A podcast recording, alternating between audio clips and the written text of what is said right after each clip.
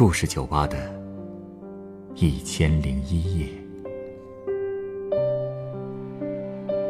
本节目由北京人民广播电台故事广播与凤凰网有故事的人频道联合制作。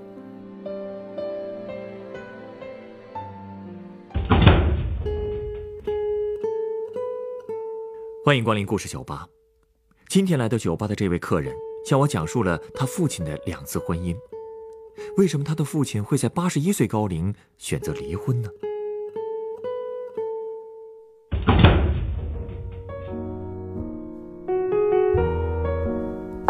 嗨，今天你出去了吗？这路也够堵的，我以为错过了清明的正日子，路还能好走点儿。今天有的路段是有点够呛。今天去扫墓了？啊，我给我妈和我老公扫。啊，你爱人他？没事儿，都快二十年了，是生病去世的。哦，我听人说，扫完墓最好不要直接回家，在人多的地方逛逛再回去比较好，所以我就逛到了现在。不过还是不想回家。我爸见不着我，估计他也自在点儿。你现在和你爸一起住啊？对啊，女儿也成家了，我爸也八十多了，虽说身体还行，但是还是得有人看着点儿，否则指不定还会办出什么糊涂的事儿来呢。嗯，那怎么听你的语气，好像你们之间的关系不是很好？哼 我爸曾经把我们全家人都伤了一个遍。啊？唉，而且啊。他最对不起的就是我妈。二十多年前，我妈突发脑出血，半瘫在了床上。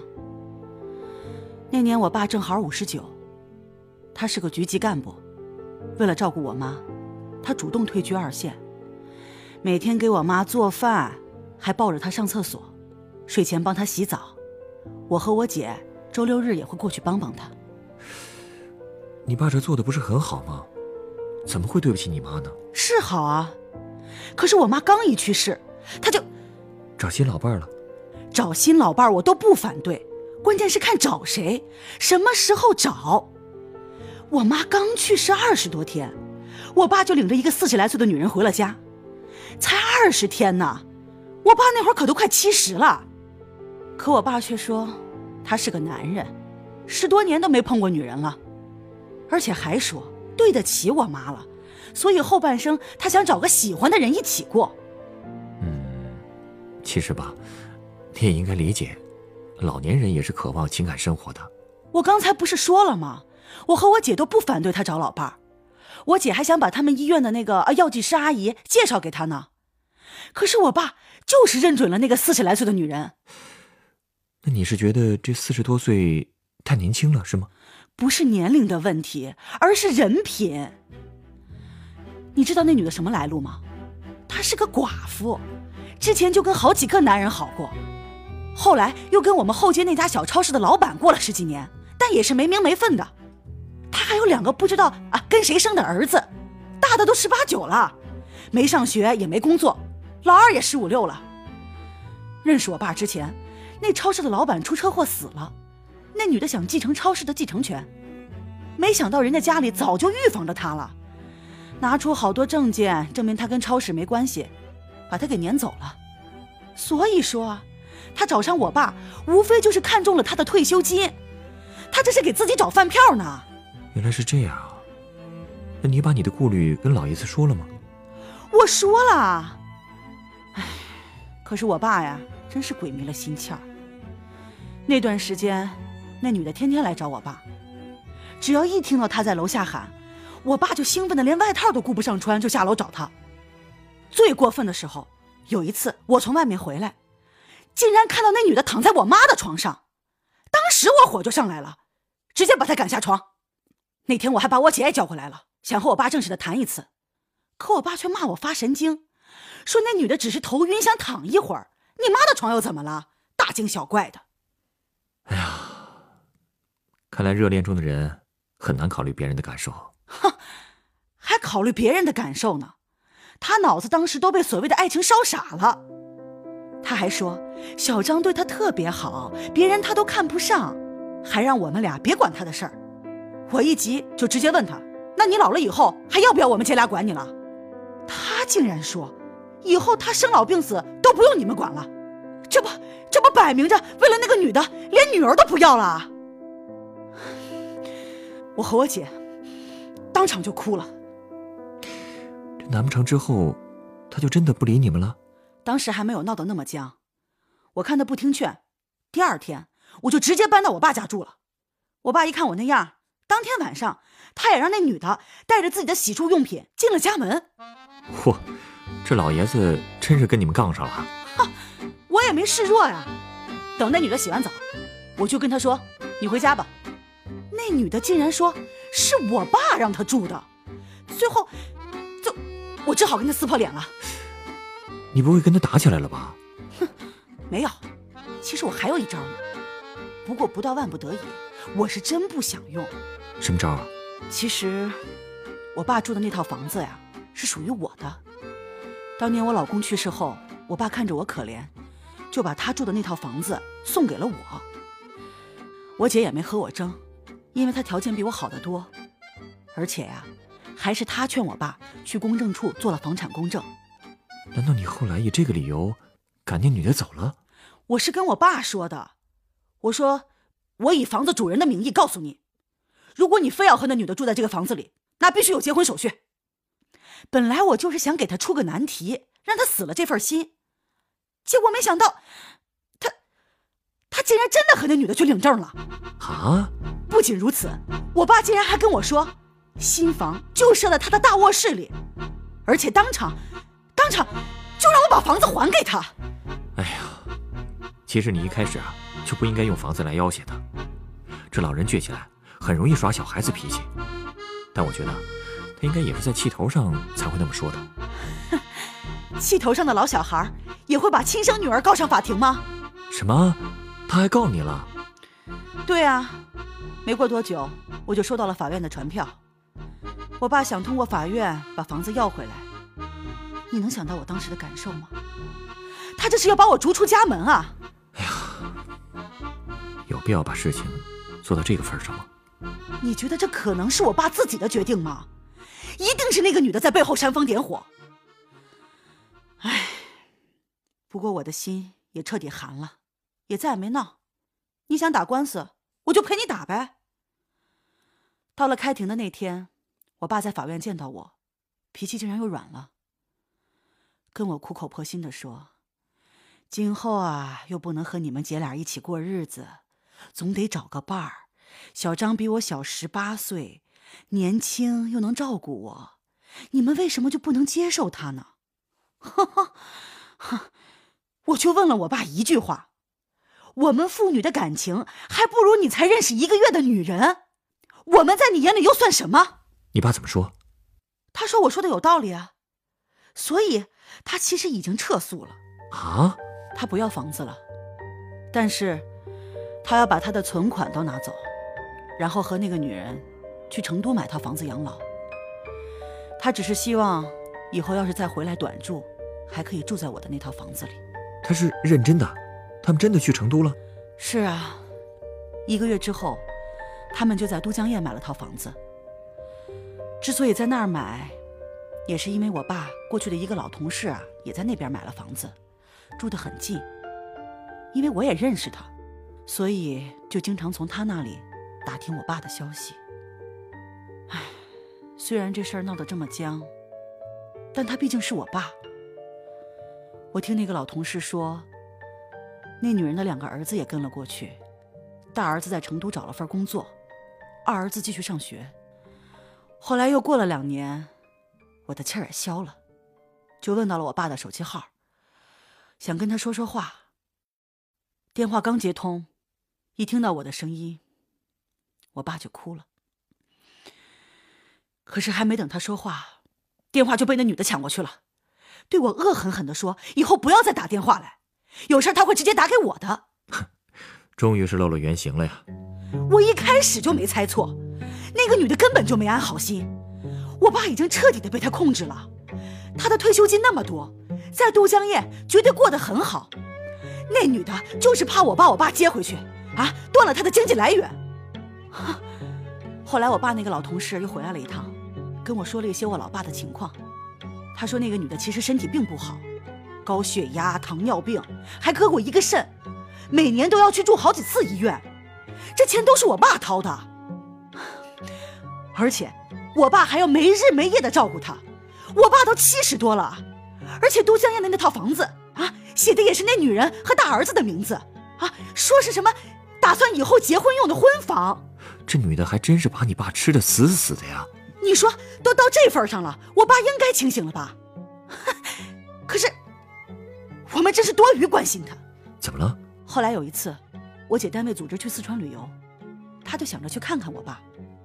我也很支持他，我还给了他一千块钱，让他转交给我爸。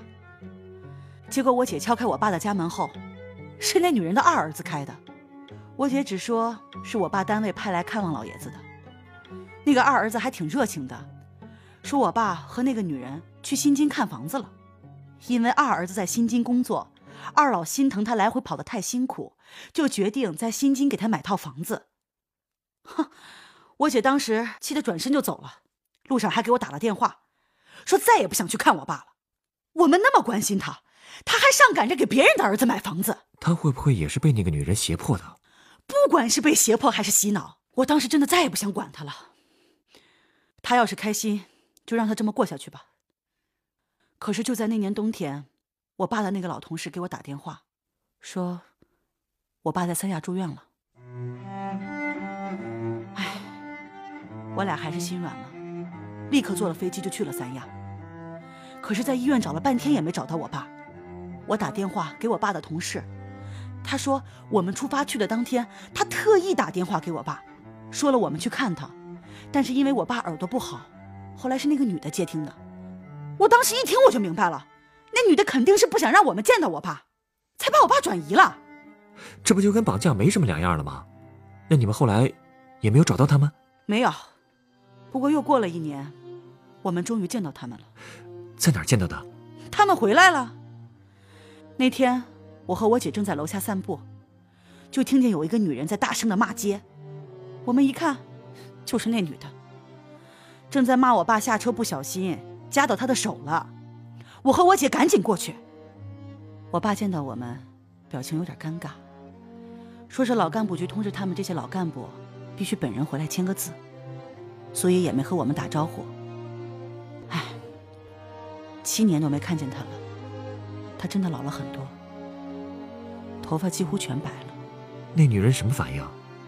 不会还想躲着吧？哼还说呢，她整个人都紧张兮兮的，说：“我们就不回你家了，办完事儿就走，下午还要赶火车呢。”那你爸呢？也不想回家吗？对啊，他也说时间紧就不回家了。正好也都见到了，所以说，我爸还是心甘情愿的受那个女人的控制。唉，看着他们越走越远，我眼泪都下来了。我姐还劝我，这是咱爸想要的生活，随他折腾吧。那你爸他最后怎么又回来了？难道说钱被榨光了，被那女的甩了？哼，那都是一五年的事儿了。那年，我查出了子宫瘤，好在是良性的，但是最好还是切掉，所以我就在我姐的医院做了个手术。麻药劲儿刚过，我爸在老干部局的同事就找到了我。他说，就在我手术的那天，我爸和那个女的又回来了。他们跟老干部局的同事说，两人年纪都大了，也没有精力照顾对方了，所以。两人就协议离婚了。哎呦，那女的还说，为了保证我爸的安全，所以才亲自把我爸送了回来。我爸同事就问：“那你为什么不直接送回女儿家？”那女的说：“当时闹得那么僵，怕现在见了闹得不愉快。”哼，然后那女的就这么甩手走了。这真叫……卸磨杀驴啊！那天啊，我姐本来想把我爸接到他家住一段时间，我爸死活不去。坚持要住在和我妈一起生活过的房子里，还说他都打听好了，天津有家养老院，条件还不错，用自己的工资能支付费用，他不会连累我们姐俩的。他这是在给自己找个台阶下吧？可不，你想，我们怎么可能让他去住养老院啊？第二天，我爸来医院看我的时候，我和我姐就当面跟他说了：“您哪儿都别去，我们俩会给您老养老送终的。”听到我们这么说，我爸眼圈都红了，说对不起我们，让我们别记恨他。那年，我爸都八十一了，我心说，您老可算是活明白了。哎。我出院以后，我爸就和我一起住了。因为伤口还疼，所以我爸就开始负责我的一日三餐。我要给他钱，他坚决不要，说自己的工资花都花不完。他还监督我每天下床活动。说实话，那段时间我真是感受到了久违的父爱。后来我好的差不多了，就开始给我爸做饭，他也恢复了自己的作息。早上七点起床读书看报，然后就是散步见朋友。晚上八点呀，准时睡觉。多好呀！他也总算知道什么才是真正的幸福了吧？哼，他要是真消停了就好了啊！他怎么又不消停了？他这刚踏实了一个月，却让我给他买个智能手机，说是想学学上网。可实际呢，他还是想跟那个女人联系。什么？他的听力不是不行了吗？所以打电话也听不清。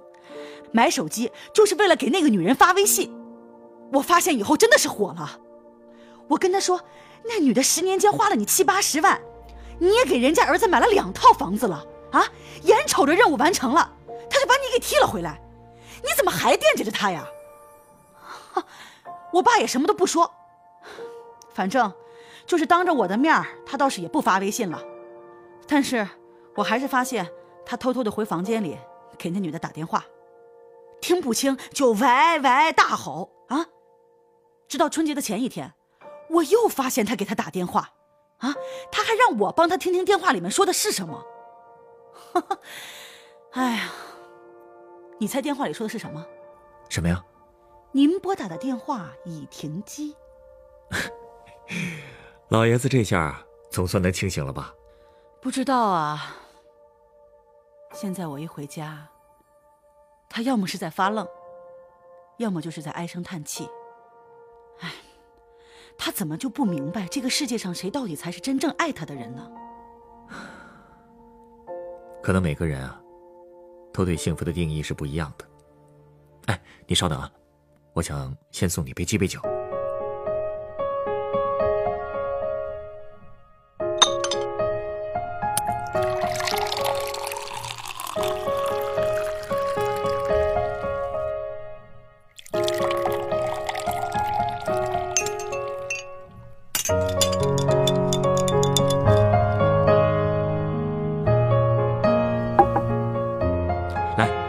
这是你的鸡尾酒，它是由波本威士忌、糖、苏打水和苦精调成的，名字叫做“活色生香”。活色生香，你不会是在形容我爸的生活吧？“ 活色生香”这个词啊，其实原意是形容花的颜色鲜艳，香味浓郁。喜欢艳丽的花朵其实是人的本能，就像你父亲对异性有需求，也是他的本能。虽然在我们这些旁观者看来，他应该找一个和自己身份地位相匹配的伴侣，但很遗憾的是，他已经被那朵看起来香气扑鼻的花迷住了，哪怕那是一朵食人花。其实，听完你的故事，我真的很同情你父亲。他最大的需求不过是一个懂他的人陪伴着，只是所托非人呢。其实他心里应该很明白那个女的的目的。可是他依然愿意自欺欺人的沉溺在那段虚幻的梦境里。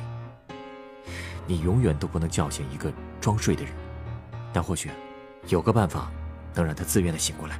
什么办法？既然他现在身体还好，不如再带他去看看外面的世界，再多认识一些新朋友，让他的生活再丰富一些，这样他才能知道，即便已经接近耄耋之年，但他所拥有的依然很多，并非只有那一份握不住的虚假的爱情。